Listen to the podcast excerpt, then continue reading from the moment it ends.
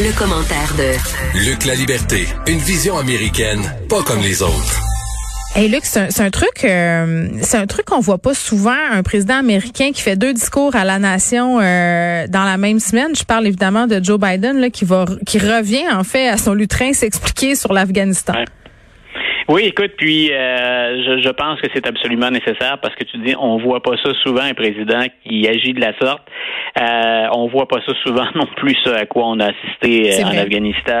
Malheureusement, euh, Joe Biden le fait pour de multiples raisons. On l'aura deviné. Là. Bien sûr, c'est un dur coup pour son administration.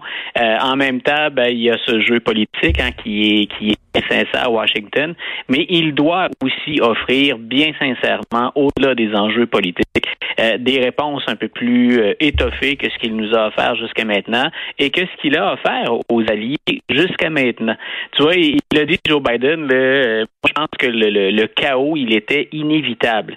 Euh, on peut s'entendre pour dire qu'après 20 ans, le jour où les Américains on s'attendait à ce qu'il y ait toutes sortes de, démonstrations entre entre cette réalité-là et ce qu'on voit et ce qu'on a vu dans les premières journées, mais ce qu'on continue à voir, écoute, il y a deux mondes. Disons qu'il y avait beaucoup, beaucoup de nuances possibles ou de variations possibles entre ce que dit le président et ce qui est arrivé euh, dans la réalité, ce qui s'est avéré. Et entre autres, moi je souligne, je reviens souvent avec ça, euh, ne serait-ce que préparer ses alliés et ses collaborateurs à quitter. Écoute, c'est... Oui, on a eu des mois pour s'y préparer, on s'en est parlé ben euh, pas plus tard que cette semaine. Là. Oui, puis écoute, le retrait de rien, là, il, était même euh, officiellement débuté sous Donald Trump qui avait signé ça. Qu'on soit encore embourbé dans des euh, dans, dans, un enchevêtrement de, de, de technicalité administrative là, pour des gens qu'on connaît, qu'on a fréquentés, qui sont sur le terrain, qui ont risqué leur vie. Écoute, c'est juste indécent, tout simplement.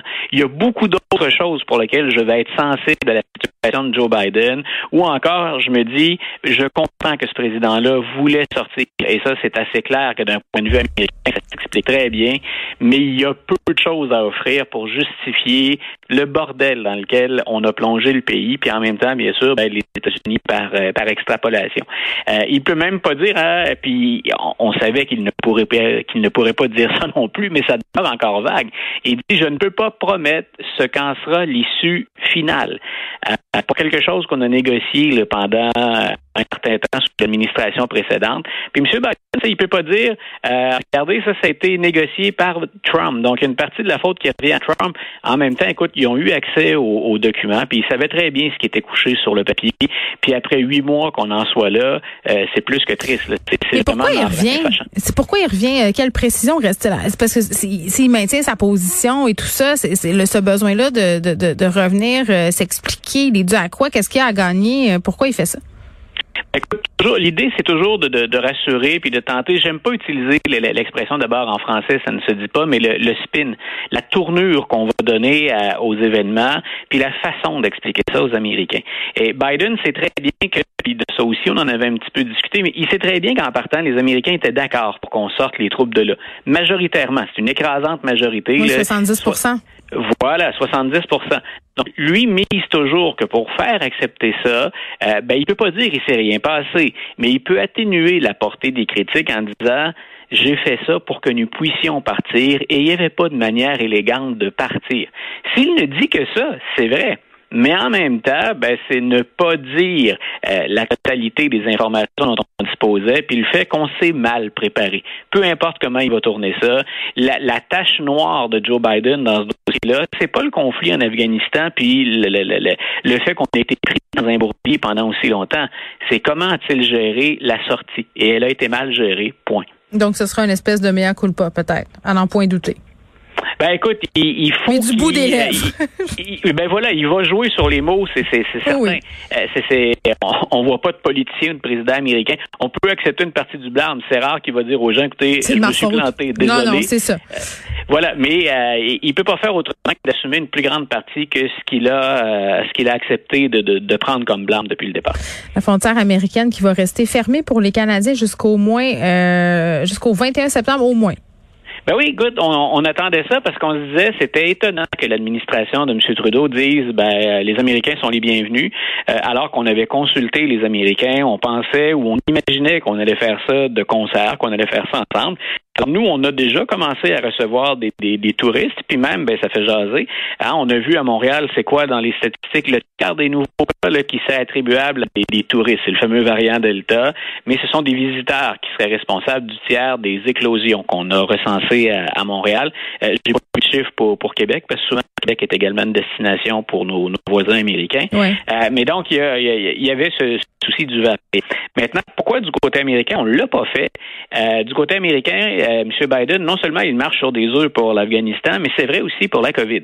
Donc, il est excessivement prudent dans ce domaine-là parce qu'il a fait campagne, puis avec raison, en disant je veux faire mieux que Donald Trump. Et pendant des mois, on a eu pas juste l'impression, il y avait un, réel succès. La vaccination battait des, des, records, ça allait très bien, on allait bien au-delà de ce qu'avait promis Joe Biden. Puis à un moment donné, c'est comme si on avait mis les freins, euh, puis on a frappé le mur. Et là, ça reprend. Depuis une dizaine de jours, deux semaines de la vaccination, elle est à la hausse, mais on est à quelque chose comme les chiffres d'aujourd'hui ou hier, c'est plus de 150 000 cas aux États-Unis.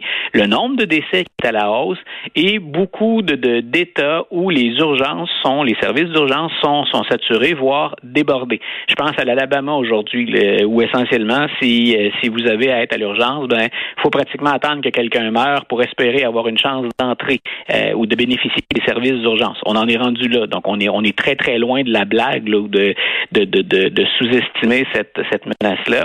Donc, Biden est essentiellement prudent là-dessus, puis il sait en même temps qu'il peut compter sur beaucoup d'alliés dans certains États. Euh, L'autre chose qui joue, il y a deux autres facteurs, je pense, qui jouent beaucoup là-dessus. Euh, un, si on ouvre la frontière canadienne aux Canadiens, que dit-on aux Mexicains?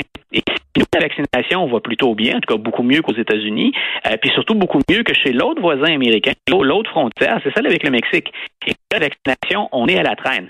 Et Biden, il ménage lui susceptibilité. Il a besoin de ses deux voisins, qui sont deux partenaires d'affaires. Mm. Euh, si on ouvre du côté canadien et qu'on dit non aux Mexicains, ça pose problème. La frontière sud, en même temps, pour les Américains, elle est toujours plus problématique dans l'opinion publique en raison de, la, migration, en raison des immigrants illégaux, puis là, en raison de la propagation de la COVID. Donc, il y a cette réalité-là qui joue. Et dernier facteur qui, qui semble jouer, du moins d'après ce qu'on lit, mais il n'y a pas d'affirmation claire de la Maison-Blanche là-dessus, mais on se demande si on ouvre la frontière aux Canadiens, puis éventuellement aux Mexicains, exige-t-on des preuves de vaccination? Puis si oui, qu'est-ce qu'on exige comme document? Donc, euh, est-ce qu'on va aller avec des preuves électroniques? Est-ce qu'on va aller avec la preuve papier? Quel genre de document on, va accepter ou on va prendre si on va de ce côté-là? On en fait encore à envisager et à, différentes options, puis à sous-peser quelle serait la meilleure des options. Donc, il y a la, la mise en branle, l'opérationnalisation, si tu veux, du passage à la frontière par voie terrestre. Donc, je vais un peu rapidement, mais ça me semble faire pas mal le tour de pourquoi eux ouvrent pas encore, alors que chez nous, la vaccination va plutôt bien. Là, euh, on dit 21 septembre, mais tout porte à croire que peut-être on aura droit à une prolongation si on se fie à ben, écoute, moi, tu vois, d'après ce qu'on lisait, la situation, puis malheureusement au Québec, on, le voit souvent, avec les avec les variants, la situation elle évolue. C'est dire, c'est difficile de faire une prédiction. Moi, j'envisageais où, je me disais septembre, à moins bien sûr de mauvaises nouvelles, je pense qu'on va pouvoir retourner par voie terrestre aux États-Unis. Euh, là, ce qu'on voit pour septembre, c'est le nombre de cas qui est à la hausse présentement, un peu partout, avec toujours la fameuse menace du variant. Euh, donc, c'est moi j'ai pensé que septembre, c'est peut-être le moment où on retournerait. Ouais, mais... Pas sûr. Non, non, je pense qu'il va falloir euh, faire preuve de patience encore pour aller visiter nos voisins du Sud. Euh, étude sur les États les plus abordables aux États-Unis. Est-ce qu'on serait capable de vivre aux États-Unis? Écoute, j'ai gardé le sujet, ça, fait c'est sérieux puis à la fois un peu plus léger. C'est l'idée m'est venue parce que j'ai vu les euh, j'ai eu les chiffres cette semaine et je me souviens d'avoir travaillé comme guide touristique aux États-Unis euh, avec des adultes pour différentes compagnies, mais je l'ai fait avec beaucoup d'étudiants aussi. Et il y a des endroits carrément où mes étudiants ou les touristes disaient qu'est-ce qu'on aimerait vivre ici, puis pourquoi vous, Monsieur la Liberté, vous n'allez pas vivre aux États-Unis. Hmm. Et j'ai aujourd'hui d'abord parce que je suis au Québec, j'adore le Québec, je suis ancré ici, ça me convient, mais j'aime bien aller visiter les États-Unis. Et euh, ils déchantent toujours quand je leur donne des statistiques. Par exemple, commençons par les endroits où ça pourrait coûter le plus cher pour. Et quand je dis le plus cher, les chiffres que je vais te donner, c'est si tu gagnes pas ça. Ben, donne-les vite parce qu'il nous reste 40 secondes. OK.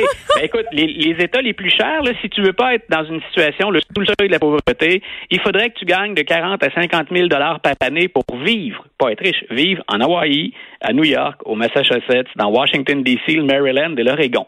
Par contre, à autour de 28 à 30 000 dollars par année, est capable de vivre au-dessus du seuil de la pauvreté au Dakota du Sud, en Alabama, en Arkansas, en Indiana, en Idaho ou encore en Louisiane. Ben c'est ça. Je pense que Luc, on, on, va garder notre chèque de paie ici et on va hein, on va utiliser nos deniers euh, au Québec. Merci beaucoup Luc. On se reparle la semaine prochaine.